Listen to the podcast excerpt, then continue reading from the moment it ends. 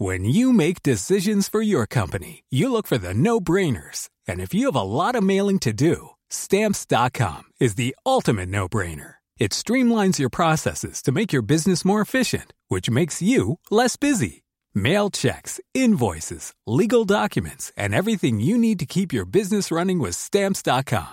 Seamlessly connect with every major marketplace and shopping cart. Schedule package pickups and see your cheapest and fastest shipping options from different carriers. With rates up to 89% off USPS and UPS rates. And with the Stamps.com mobile app, you can take care of mailing and shipping wherever you are. Make the same no-brainer decision as over 1 million other businesses with Stamps.com. Sign up with Code PROGRAM for a four-week trial, plus free postage and a free digital scale. No long-term commitments or contracts. That's Stamps.com. Code PROGRAM. Laurence, vous recevez ce matin Marion Maréchal. Bonjour Marion Maréchal, bienvenue dans la matinale de CNews. L'actualité est éloquente. Il y a une montée des violences en France, agressions, harcèlement des ados qui conduisent parfois au suicide, vol, incivilité, violence. Est-ce qu'on est face à un processus de décivilisation, comme l'a dit Emmanuel Macron il y a quelques jours? Euh, indéniablement, oui, décivilisation n'étant jamais que le mot employé déjà par d'autres, euh, qui est ensauvagement. Maintenant, ce qui est dommage derrière le coup de communication d'Emmanuel Macron, c'est qu'il ne se soit pas posé la question euh, euh, de, des causes de cet ensauvagement et de l'éventuelle responsabilité de son gouvernement. Euh, j'ai fait il y a quelques jours une vidéo sur un, crime atroce qui n'a pas défrayé la chronique, malheureusement, dont on a peu parlé, qui est le cambriolage et le viol d'une femme de 83 ans handicapée par deux clandestins algériens. Voilà, si je puis dire, l'une des manifestations les plus éloquentes de cette décivilisation. Or là, on voit bien qu'il y a une responsabilité directe de l'État, puisque les deux clandestins en question, l'un sortait de prison, que faisait-il encore sur le territoire français, et l'autre était déjà sous obligation de quitter le territoire français que faisait-il encore sur le territoire français Donc c'est vrai qu'on aurait attendu euh, derrière le, plan marketing euh, bon, bah, de, véritables, de véritables euh, solutions. et évidemment un constat déjà fait pourtant par les chiffres du lien entre immigration et insécurité. Mais on ne peut pas imputer toute la montée de la violence dans notre pays à l'immigration. Indéniablement, mais elle en fait, elle, elle, en est à l'origine de manière quand même substantielle. Hein. Quand on regarde, d'ailleurs, c'est admis même par le ministre euh, de l'Intérieur, hein, qui a quand même expliqué. Qui a fait qu'il y a le lien entre 45% euh, des faits délictuels commis à Paris et à peu près. Exactement, on, est même, on, est même, autour de 50% à Marseille qui vient de la délinquance étrangère, 48% Donc c'est pas 100%. Euh, à Paris, on est autour de 35% pour les, cambriolages, 20% pour les coups, les blessures. Et là, je ne parle que des personnes qui sont étrangères. Donc c'est vrai qu'il y a un lien quand même substantiel. Vous imaginez que si euh, euh, on supprimait l'indélinquance tragère à Paris, on aurait deux fois moins de crimes et délits. Enfin, je veux dire, c'est quand même structurel. voyez, donc on ne peut pas passer à côté de ce sujet. Non, il y a aussi une montée de la violence qui est indéniable. On parlait de suicide d'adolescents harcelés sur les réseaux sociaux. Là, on, est face à un, problème d'éducation. On est face à un, endroit où tout se délite. Il n'y a plus de valeurs euh, qui ont été données dans les familles. Oui, alors on est face à, plusieurs problèmes. On est face à un problème d'éducation des enfants indéniablement, des parents qui manifestement ont failli de ce point de vue-là, mais on est face aussi à une, défaillance de l'institution scolaire. Pardonnez-moi, mais j'écoutais le témoignage de, l'une des deux enfants qui est harcelée et qui était la meilleure amie de, cette, enfant qui s'est donné la mort, et qui expliquait que le proviseur n'a rien fait, que le proviseur n'est même pas venu la voir, que, euh, à l'exception de sa prof d'anglais, si j'ai bien compris, l'ensemble des professeurs n'ont pas eu d'ailleurs un mot. Mais pourquoi? Parce qu'en fait, l'institution est à la fois terrorisée, peut-être par les parents eux-mêmes, hein, d'ailleurs, des, harceleurs, et démunis, du démunis sur le plan des sanctions, parce qu'il est évidemment extrêmement compliqué euh, euh, d'évincer euh, un harceleur de l'école. Et ce qui se passe la plupart du temps à l'issue, c'est que c'est les enfants harcelés qui finissent par changer d'établissement par du fait de leurs parents, et non pas les harceleurs. Donc il y a vraiment une inversion, en fait, de, de, des valeurs, du camp de la peur, si je puis dire, un effondrement de l'autorité. Et quand on se dit qu'en France, dans notre pays, c'est des gamins harceleurs finalement qui, qui font la loi dans les établissements, on se dit que oui, on est quand même descendu très bas. Effectivement, et là on est sur un problème de violence entre jeunes femmes. Euh, en l'occurrence. Oui, et puis, et puis derrière, de, manifestement, à la fois d'enfants, de jeunes mineurs et d'adultes qui ne, qui ne craignent plus la sanction d'aucune sorte parce qu'elle ne vient jamais. Et là, c'est la réponse plus largement de, de, la réponse pénale dans notre, dans notre pays. Et une fois de plus, le gouvernement n'est pas au rendez-vous. Gabriel Attal a proposé et présenté hier son plan de lutte contre la fraude sociale. Quelques semaines auparavant, c'était la fraude fiscale. Euh, ça va dans le bon sens? C'est ce que vous dénonciez depuis longtemps, la fraude sociale Alors, à la quand même, Petit rappel, parce qu'on est face à un vrai sujet de société. Hein. pour les estimations plus basses, entre 7 et 8 milliards pour les estimations les plus hautes, de 50 milliards. Euh, d'après le magistrat Charles Prats, qui est spécialiste du sujet. Donc on attend quand même une vraie réponse structurelle. Mhm. Alors au-delà de, la fusion éventuelle, on n'en a pas encore vu le bout, mais carte d'identité, de la carte d'identité, de la carte vitale, qui pour le coup va dans le bon sens. objectivement, on ne peut être que déçu par rapport aux autres annonces. On nous explique qu'on va passer de 6 à 9 mois pour les conditions de résidence pour pouvoir bénéficier des allocations. c'est quand même très loin de ce qui est attendu, sans garantie d'ailleurs de contrôle supplémentaire. Je vous dis, moi, à titre personnel, j'aurais préféré qu'on réserve les prestations sociales non contributives, c'est-à-dire celles qui ne nécessitent pas de cotiser par le travail, aux personnes de nationalité française. Euh, on n'a rien évidemment sur l'aide médicale d'État euh, concernant les, clandestins, là où il faudrait la supprimer. Euh, pardon? Par, quel, par, par l'acheter par, par, euh, par, de euh, courage. par politiquement correct, par le fait qu'on euh, on oublie trop souvent quand même qu'une grande partie de la majorité d'Emmanuel Macron est composée par des gens de gauche, hein, qui j'imagine ne veulent pas en entendre parler. Je vous cite un autre exemple. On a à peu près un million de retraités à l'étranger qui touchent donc une retraite de la part de la France. 300 000 en Algérie. il va y avoir des contrôles. Et on nous explique qu'on va peut-être en effet accélérer les contrôles à partir de 85 ans. Pourquoi à partir de 85 ans Aujourd'hui, il y a à peu près un contrôle sur 2500 dossiers, donc on est très loin du compte. Euh, et quand on voit voilà, les moyens qui sont mis à disposition, on ne peut être que perplexe euh, euh, face à ce qui est proposé. Donc maintenant, plus largement, j'aurais envie de vous dire que cette proposition ne manque pas de sel à un moment donné où on découvre que le ministre des Affaires étrangères de Mayotte, mhm. non pas de Mayotte, pardon, des, Comores, attendez, le lapsus, mais vous allez comprendre pourquoi je fais le lapsus, mhm. a fraudé donc la France de près de 200 000 euros d'allocation sociale. Euh, en parallèle de ça, je rappelle quand même que ce gouvernement, en se faisant passer pour un Maoré justement, euh, je rappelle qu'en parallèle, ce gouvernement revendique un territoire français, insulte la France. Euh, refuse de reprendre les fameux clandestins des Comores qui débarquent Il y a un accord qui a été passé avec Gérald Darmanin. sur, sur Mayotte. Et la France ne réagit pas. Mhm. Une fois de plus, la France ne réagit pas alors que ce. La France négocie avec les Comores pour qu'ils reprennent le ressortissant. Non, mais d'accord, mais pardon, ils négocient.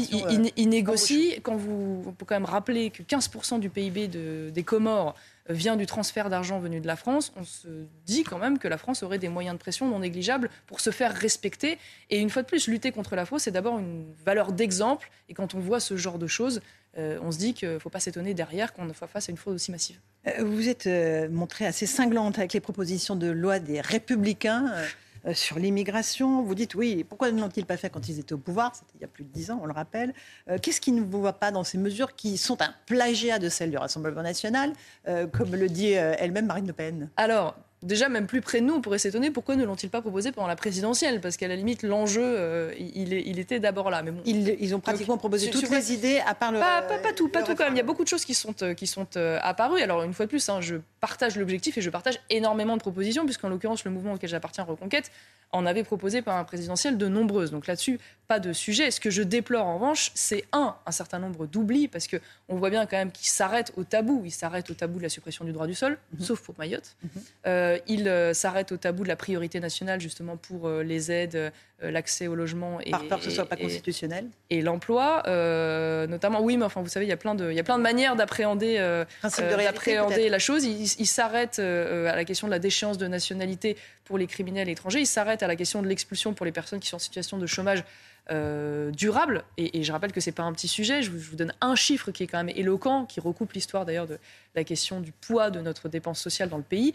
41,6% euh, des ressortissants algériens en France, en situation, enfin en âge de travailler, euh, sont en situation d'inactivité.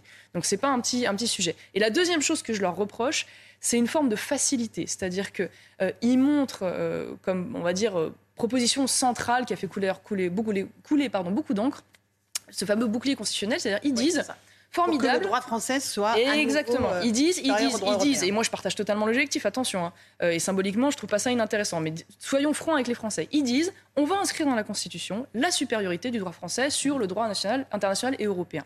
Ok. Sauf que euh, il y a un côté baguette magique. Pardon de vous dire que quand on est la France en particulier, on ne peut pas simplement en réformant de manière interne sa constitution se défaire des traités auxquels on s'est lié. Euh, sauf à remettre en cause la crédibilité de la France euh, et, à, faire en sorte que ces engagements futurs, évidemment, n'aient plus aucune valeur. C'est parce que Éric Zemmour précisément Éric Zemmour en a parlé, mais surtout une réforme Éric Zemmour, Éric Zemmour, il était. La même non, je vous dis pour ça symboliquement, c'est pas inintéressant, mais allons plus loin. C'est-à-dire que Donc, il s'est trompé lui aussi. Non, il ne s'est pas trompé. Pourquoi? Parce que lui, il apporte la vraie réponse à côté. Qu'est-ce qu'il dit? Il dit on ne peut pas faire autrement que de renégocier ou de dénoncer d'ailleurs un certain nombre d'engagements internationaux. On pourrait parler de la Convention européenne des droits de l'homme de la CEDH. On peut parler bien sûr aujourd'hui de ce qui se passe au sein de l'Union européenne. Mais pour ça, et c'est pour ça que les LR vont pas là-dessus, je vais vous dire pourquoi. Parce que les LR aujourd'hui, ils sont où au Parlement européen? Ils sont avec les centristes et la gauche. C'est-à-dire que cette majorité qui a fait élire Mme van der Leyen. Or, pour espérer faire aboutir demain une renégociation, notamment sur la question migratoire, il faut s'allier avec des pays qui sont de plus en plus nombreux, on y reviendra, à vouloir euh, euh, limiter l'immigration en Europe et dans leur pays. Je pense à la Hongrie, je pense à la Finlande, euh, je pense au Danemark, je pense à l'Italie, bien sûr. Le Danemark ne nous a pas attendu, a déjà Exactement, eux, ils avaient un statut dérogatoire. Mais ce que je veux dire, c'est qu'il y a une volonté de plus en plus forte. Mais pour ça, en effet, il faudrait que le gouvernement passe plus de temps à créer des coalitions et à sortir de l'impasse du couple franco-allemand plutôt que d'insulter nos voisins comme ils l'ont fait avec l'Italie. Un petit mot de l'Europe, parce qu'effectivement, on assiste à une victoire des droites aux élections locales, notamment en Espagne. Euh, il y a une, euh, le, Premier ministre Pedro Sánchez euh, organise des législatives pour clarifier la situation.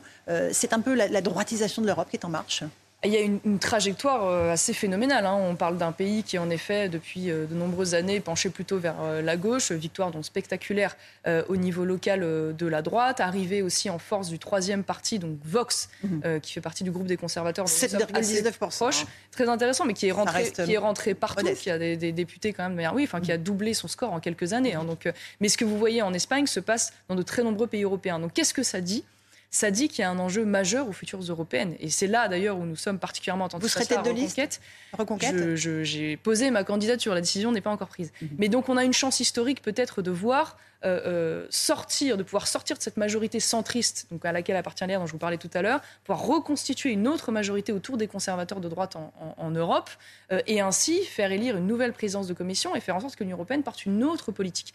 Et donc c'est vrai que c'est en cela que c'est très intéressant. Et l'autre leçon, c'est de constater, alors en Espagne, on va voir comment, quelle forme ça prend, mais c'est de voir que bien souvent, ces pays euh, arrivent à mettre en place des majorités de droite parce qu'ils font des coalitions à droite. Et donc ça, ça pourrait être aussi... Donc c'est la fameuse union des droites dont vous rêvez depuis des années qui ne se fait pas. Nous espérons, parce que c'est avec le RN, ni avec les LR. C'est manifestement le chemin qui permet en fait à tous ces pays, en effet, euh, de voir des majorités de droite arriver aux affaires. En tout cas, il s'agit pour vous d'être une force d'appoint pour pouvoir former des euh, coalitions.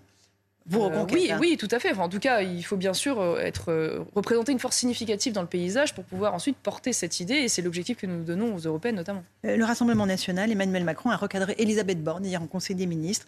elle avait, il y a quelques jours auparavant, estimé que le Rassemblement national était un parti héritier de Pétain. Lui a estimé qu'on ne combat pas l'extrême droite avec des arguments moraux. Il dit Vous n'arriverez pas à faire croire à des millions de Français qui ont voté pour Marine Le Pen qu'ils sont des fascistes. Euh, est-ce que c'est le bon argument, selon Non, mais déjà, c'est vrai que c'est extraordinaire cette capacité de la plupart des, hommes politiques français à faire la morale plutôt que la politique. Je sais pas, ils ont raté leur vocation. Parce que fait Emmanuel Macron. Ils auraient dû être euh, curés plutôt que ministres, hein, parce que manifestement, voilà. En fait, ça dit plusieurs choses. Un, évidemment, euh, l'argument est d'une médiocrité, d'une pauvreté intellectuelle et même historique. Pas un parti pétainiste, le Rassemblement national. évidemment, évidemment que non, évidemment que non. Ne serait-ce que parce que je vous rappelle qu'il s'est créé en 74, hein, quand même, bien après la Seconde Guerre mondiale, rappelons-le quand même. c'est évidemment extrêmement ringard en cela, Emmanuel Macron a raison de le dire, mais enfin, rappelons quand même, parce que la gauche et l'extrême gauche passent tellement de temps à nous expliquer qu'Emmanuel Macron est un homme de droite qu'on en oublierait que lui-même vient du Parti socialiste, mais surtout que Madame Borne, qui est la première ministre de la France, vient du Parti socialiste.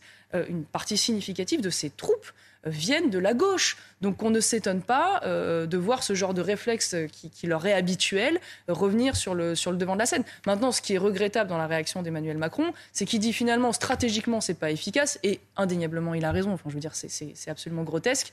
Euh, euh, mais pour autant, il ne conteste pas le fond et en cela il participe quand même de l'insulte de ces millions de, de ces millions de Français. Il, dit, il faut décrédibiliser le RN par le fond, par les incohérences, par le concret, plutôt que par les postures non, morales les mots des années 90. De manière générale, là où, pour le coup, il a raison, c'est faisons de la politique. Ça veut dire est-ce que ce gouvernement a si peu de choses à dire qu'il n'est pas capable d'aller avoir un débat sur le fond, sur les propositions, sur la faisabilité des propositions?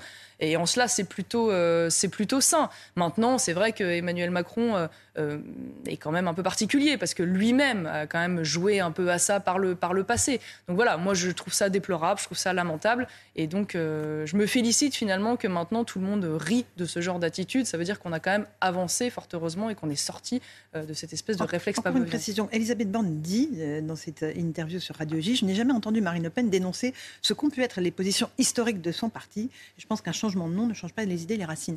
Euh, Marine Le Pen n'a jamais euh, dénoncé ces idées que lui attribue Elisabeth Borne Alors déjà, il faut savoir exactement de quoi on parle, hein, parce que c'est toujours pareil. Quand on parle du Rassemblement national, il y a une fois de plus, il n'y a pas de lien entre le pétainisme et le Rassemblement national, même si je ne suis pas là pour être l'avocat du Rassemblement national, mais j'aime bien être juste quand même intellectuellement. Et en l'occurrence, Marine Le Pen, à de nombreuses reprises, a été très claire, me semble-t-il, quand même, hein, sur le passé du Front National, dont elle ne partageait pas toujours, finalement, pas toujours de la sympathie pour une partie des gens qui ont pu en faire mhm. partie.